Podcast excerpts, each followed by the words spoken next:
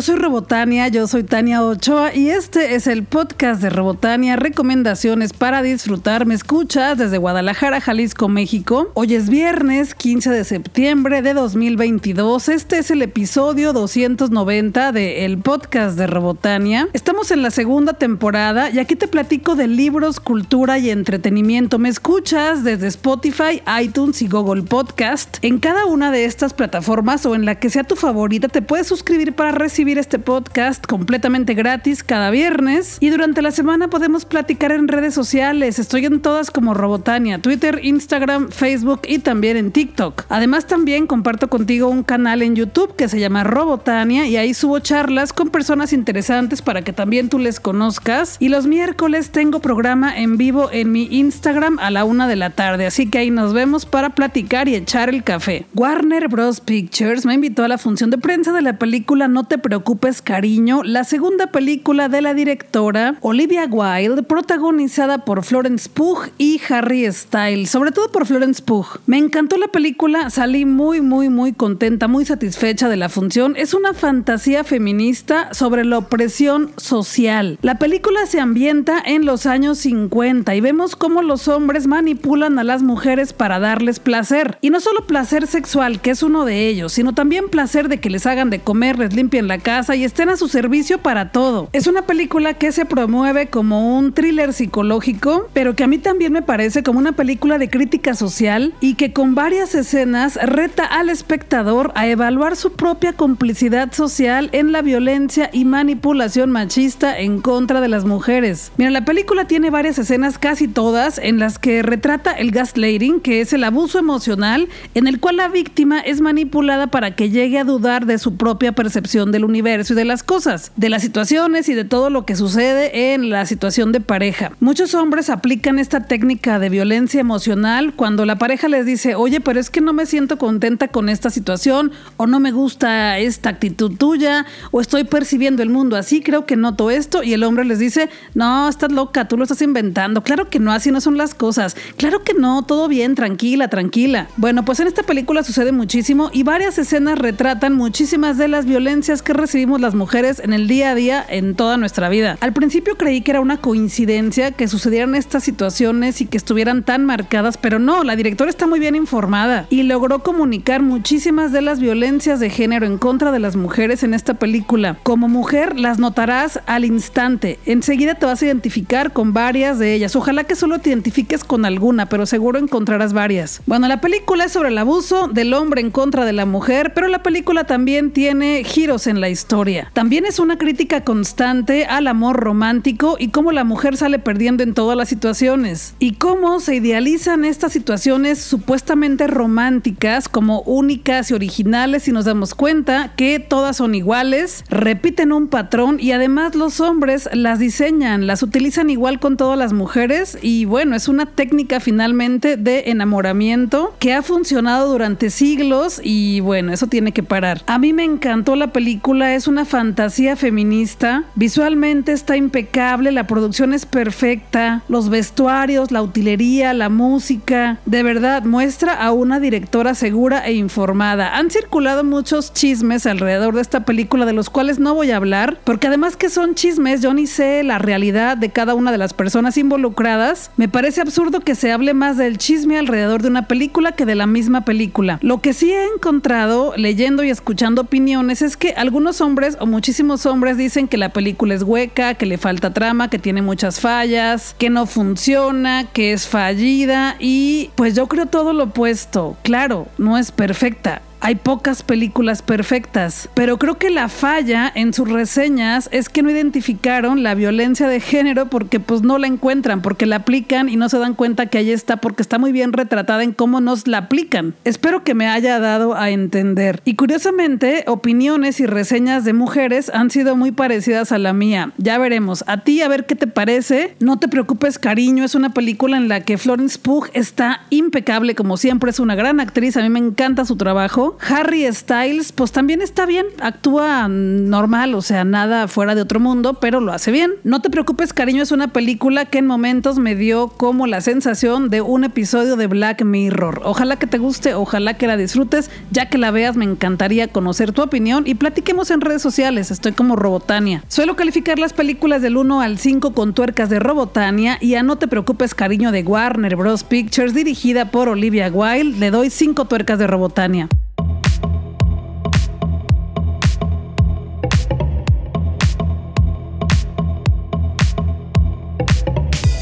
Cada semana voy de paseo por las librerías para ver qué me encuentro por ahí, platicarlo contigo, recomendártelo, antojarte esas historias y que también tú pronto puedas disfrutarlas. En mi programa del miércoles pasado, el miércoles 14 de septiembre, te recomendé varios libros y te platiqué cuáles te voy a regalar en esta semana. Checa mi programa, está en Instagram y también está en mi canal de YouTube. Y pronto te voy a compartir esas lecturas porque ya los voy, ya los empecé, ya los voy a terminar este fin de semana. Y en este episodio te quiero compartir mi colaboración que tengo cada semana, los jueves. Mi amigo Alex Martínez me invita a su programa en Planeta Guadalajara 99.9 FM. El programa de Alex Martínez es de lunes a viernes de 12 a 2 del mediodía, pero yo tengo una colaboración los jueves. También puedes escuchar el programa en línea en las aplicaciones de estaciones de radio o también en planetaradio.com.mx barra Guadalajara. Aquí te la comparto si te perdiste la de esta semana. Hola Alex, qué gusto estar aquí contigo con todas las personas que escuchan tu programa en Planeta. Gracias por el espacio. Yo soy Robotania, yo soy Tania Ochoa. Con el pretexto de que estamos en días muy mexicanos y que celebraremos el grito de independencia de México, te quiero platicar de tres autoras mexicanas. La primera es Amanda La Lena Escalante, conocida artísticamente como Amandititita o también como la reina de la narcumbia. Tiene cumbias chidísimas y además de escribir y cantar cumbias sabrosas y de anarquía pura y crítica social, también es escritora. Su libro se llama 13 latas de atún con editorial Plaza James de Penguin Random House y son historias breves, algunas biográficas, otras de ficción, pero sobre todo son historias amenas sobre la vida misma y sus reflexiones para sobrevivir. La vas a pasar muy bien con 13 latas de atún de Amandititita, está súper bueno. La segunda autora es Lorena Amkie, ella es una escritora mexicana que hace transmisiones en vivo en su canal de YouTube en donde da tips para escritoras y escritores. Su saga de libros más popular es Gothic Doll, que es una historia sobre una niña de 17 años que un día despierta en su vida normal, que va a la escuela y tiene amigas y amigos y va a conciertos. Bueno, pues todo va muy normal en su vida hasta que un día despierta en un callejón sola, con la ropa rota, súper débil, en miedo de un charco de sangre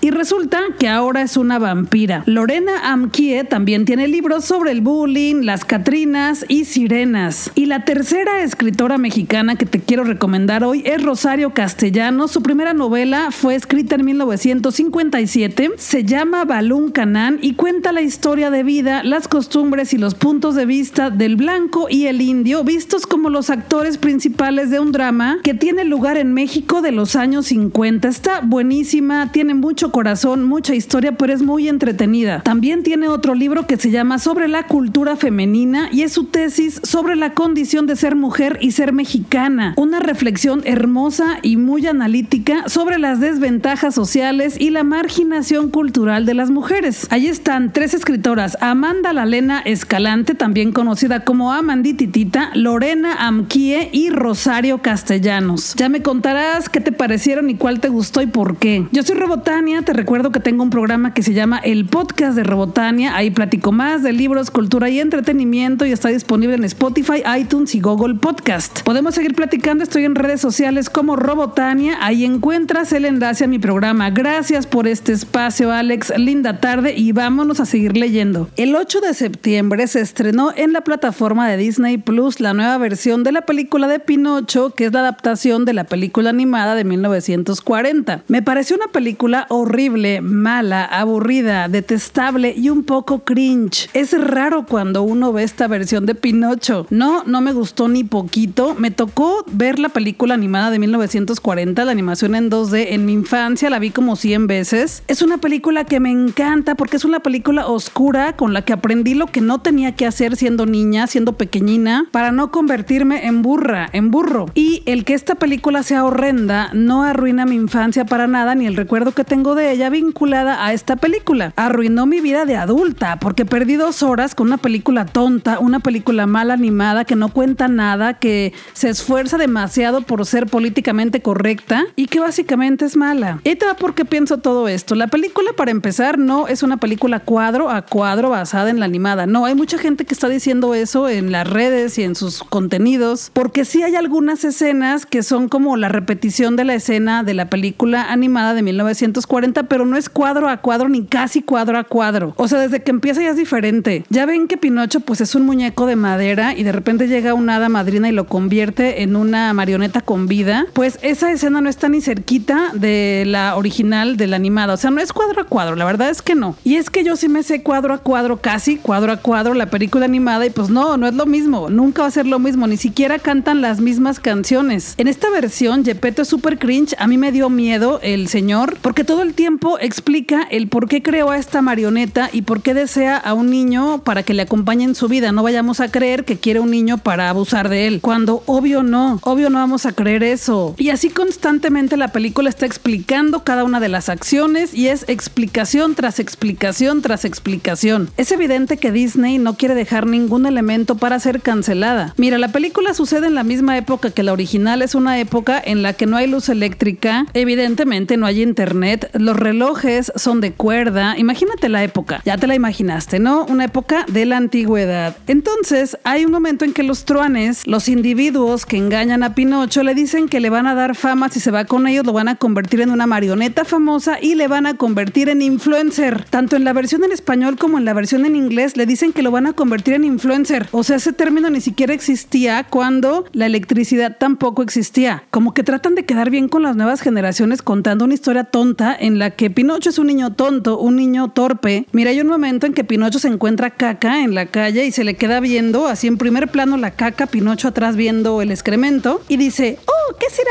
esto? No sé qué es, no entiendo qué es, pero voy a la escuela para que me lo expliquen. ¿En serio, Disney? ¿Crees que las infancias van a decir, oh, ya tengo ganas de ir a la escuela para que me expliquen qué es la caca? O sea, hablar de la caca es un discurso súper genérico y básico. Hay varias películas que hablan de eso, pero son películas genéricas, películas malas. Hay comediantes que utilizan la caca como el tema principal de su comedia y me parece súper básico y chafa. ¿Qué pasó, Disney? La animación también es muy mala. Bueno, tiene momentitos, pero Pinocho parece que está flotando, no parece de madera, parece una marioneta de plástico. Los ojos son terribles, terribles. Parece animación como de hace 47 mil años. Parece como un ejercicio de una clase de dos minutos de animación eh, hecha película. Y lo más importante, mira, hay películas donde la animación no es de gran calidad porque tienen poco presupuesto, pero la historia es buenísima y en esta película no. En la historia clásica de Pinocho, la que todos conocemos y pues a la del libro y cualquier otra versión, o sea, la versión que tenemos en el inconsciente colectivo es que Pinocho es un niño que comete errores, realiza varias malas acciones que van en contra de su seguridad, de su vida y de la moral. Y conforme va cometiendo esa serie de errores, pues se va convirtiendo en un burro. Y él sabe que está haciendo algo mal porque su único objetivo en la vida, su sueño es convertirse en un niño de verdad. Y el hada le dice, si tú te quieres convertir en un niño de verdad, tienes que demostrar que eres un buen niño, que eres bondadoso y que tienes buen corazón. Y aquí Pinocho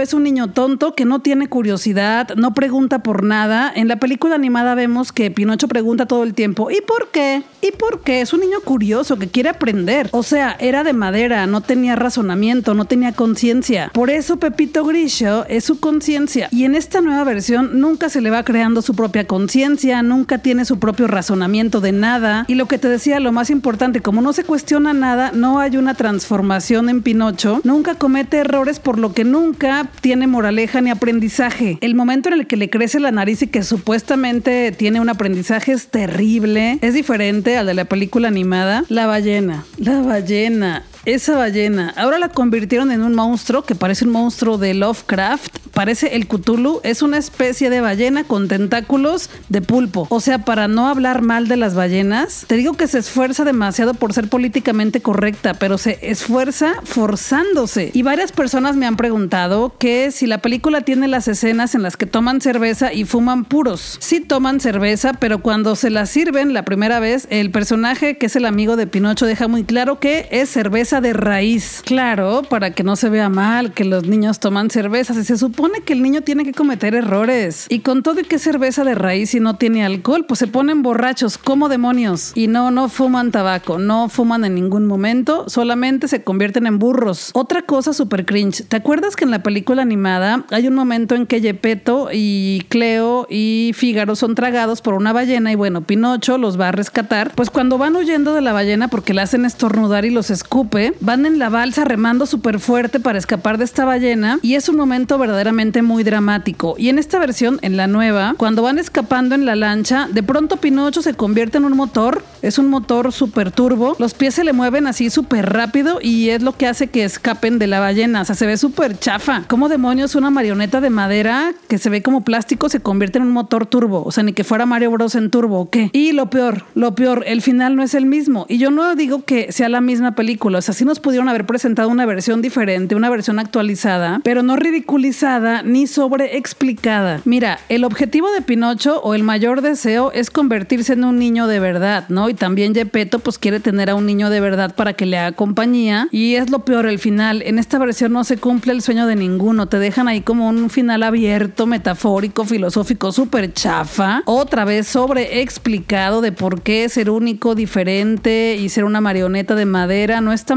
Pues claro que no, nadie es marioneta, solamente las marionetas. Los seres humanos no somos marionetas, no hay discriminación. No, ay, Disney, qué, qué, qué ridiculez. Los personajes en esta película están tan mal desarrollados, no te encariñas nunca con ellos, no tiene corazón la película para nada, te da igual que existan, tan mal desarrollados que cuando se los traga la ballena Cthulhu monstruo con tentáculos, ya quieres que los dijera, que los mastique, que se los trague, o sea, ya no importa que se mueran todos. No hay conexión, no hay empatía, no hay nada de vínculo con los personajes, ni siquiera con Pinocho. Y los efectos especiales del final, cuando todo sucede en el agua, son terribles, se ven súper chafas, no parece una película de Disney. Pinocho, la nueva versión de Disney, es el ejemplo de lo que es una película cringe, de lo que no se tiene que hacer con un guion, de lo que no se tiene que hacer con una historia, de lo que no se tiene que hacer con los personajes. Si quieres un buen ejemplo de lo que es una mala película, esta lo es. Es una película que no te recomiendo, no pierdas tu tiempo. Si quieres saber el final, porque no lo quise contar aquí para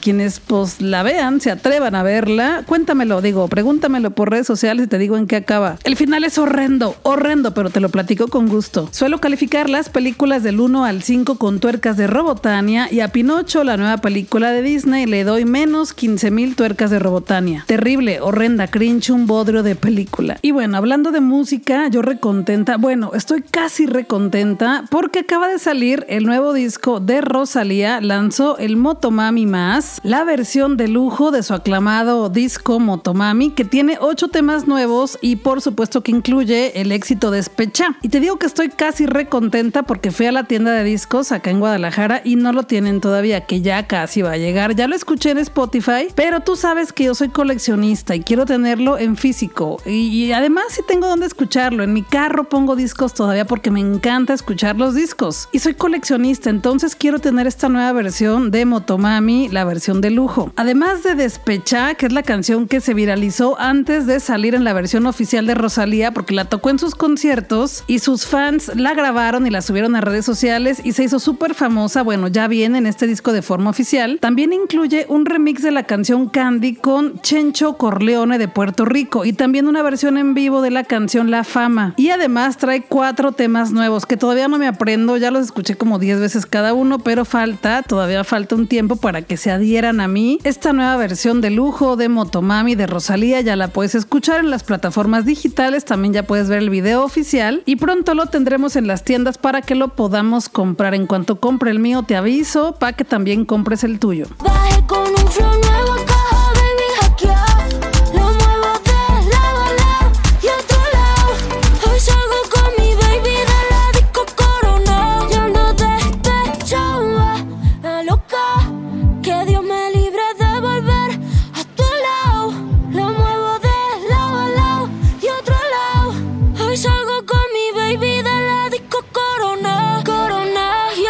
Fui al cine, casi vengo llegando de ver La huérfana, el origen, que es el inicio de la clásica película de terror psicológico que se llama La huérfana de 2009, que es una película que me gustó mucho, me parece que el final es súper inquietante, si es que no la has visto y te gustan las películas de terror, tienes que verla pronto, está muy buena, está en HBO Max y también en Cinepolis Click. Y todo comienza porque unos papás, pues resulta mamá y papá eh, pierden a un bebé, entonces ya tienen una hijita y un hijito, pero quieren a una tercera bebé y adoptan a una chica que ella es la huérfana. Y cuando esta niña llega a la casa de, sus nuevos papás, a su nueva familia, pues comienzan a ocurrir cosas muy extrañas. Es una niña muy manipuladora y que se le notan intenciones raras, intenciones muy, muy, muy inquietantes, pero no entiendes por qué. Y al final, detonante, me fascina el final, es súper bueno. Entonces me enteré que venía el estreno de La huérfana, El origen, y dije, qué chido para que nos cuenten de dónde viene esta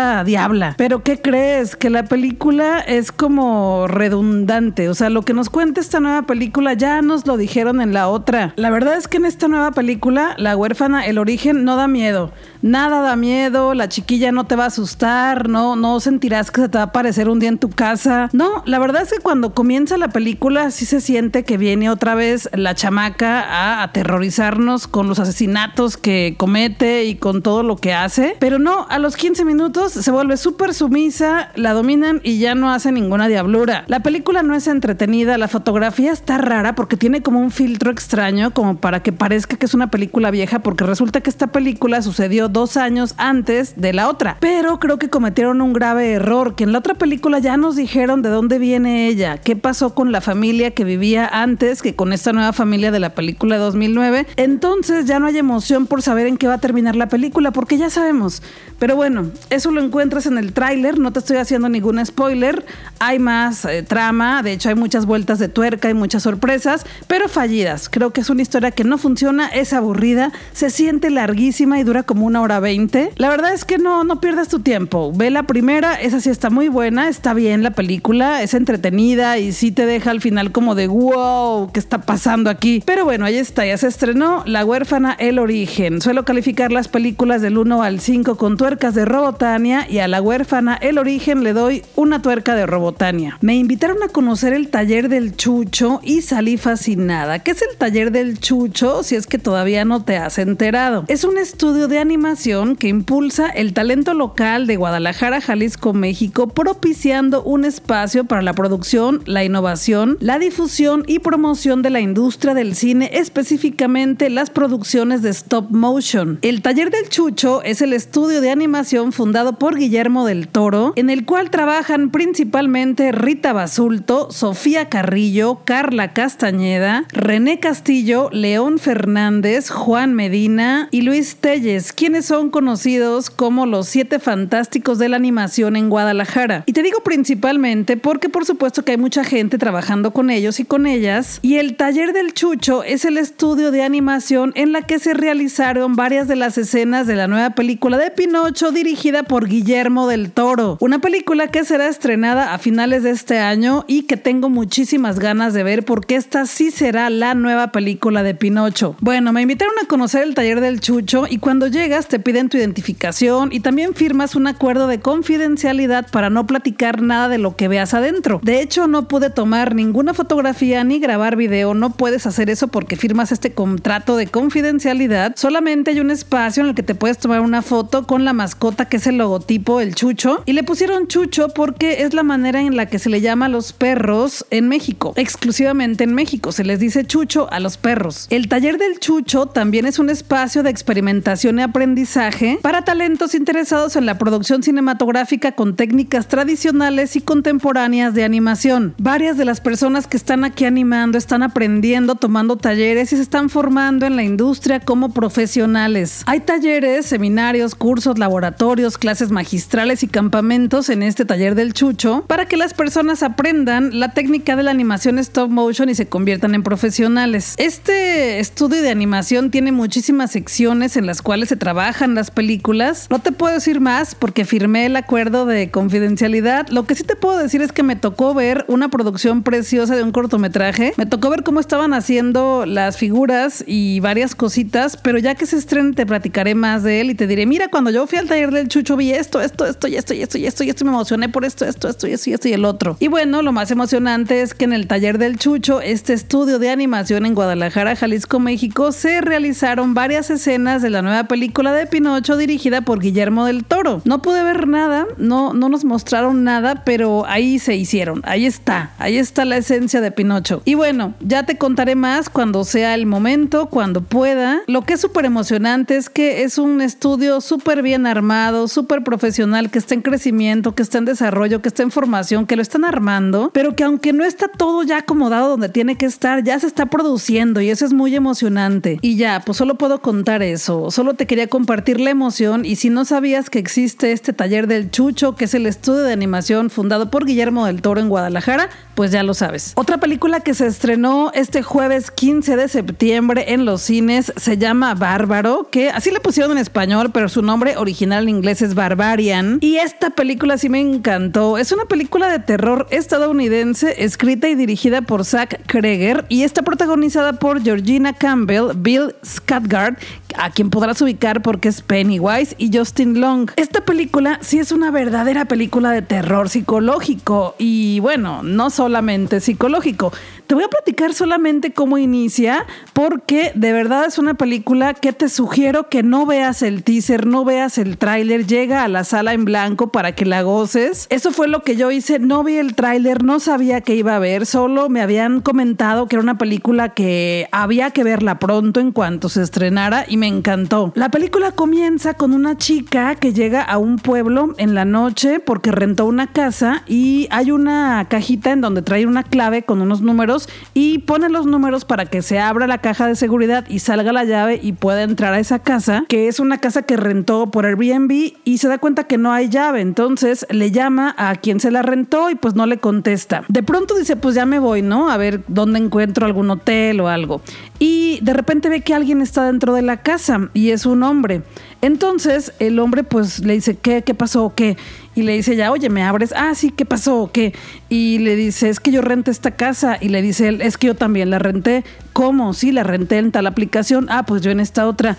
¿Cómo crees? ¿Nos rentaron la misma casa la misma noche? Sí. ¿Por qué habrá sido? Y le dice, pero no sé por qué fue, pero ¿qué tal que si pasas a esta casa y pasas aquí la noche? Y la chamaca se pasa. Eso sucede en los primeros 5, 10 minutos. La película va revelando cosas nuevas casi cada 5 minutos y es una tensión extrema la que crea en las personas que le estamos viendo. De verdad, o sea, cada decisión que tomaba la muchacha, cada decisión que toma el muchacho, no sabes quién peligra más, no sabes qué va a pasar, no entiendes por qué lo están haciendo. De repente descubren cosas extrañas en la casa. Hay personas también que, que les advierten, pero no entienden bien de qué. Y yo creo que con que te diga eso ya, ya, ya te dieron ganas de verla. Ojalá, porque te digo, les rentan la casa a dos personas al mismo tiempo, uno no sabe por qué al otro, desconfías del muchacho principalmente porque pues bueno, se ve sospechoso y es Pennywise, bueno, no es Pennywise, pero es el actor que es súper inquietante. Y bueno, deciden después de un rato eh, pasar la noche ambos en esa casa porque pues no hay otro lugar a donde ir. Y ya, esa noche comienzan a suceder cosas súper extrañas. Por favor, tienes que verla si te gusta el suspenso, el misterio, el terror. Es de esas películas que no le temen a mostrarnos todo lo que tiene que ser, que te mantiene con el estrés y la tensión al borde del asiento, que da varios giros, pero no giros en los que te avienten cosas o se escuchen ruidos fuertes, sino que giros en la trama, en el guion y que te dan mucho más emoción de porque no sabes qué va a suceder. Esta película se llama Barbarian, en español le pusieron Bárbaro y tienes que verla si te gustan las películas de suspenso y terror. Está buenísima. Suelo calificar las películas del 1 al 5 con tuercas de Robotania y a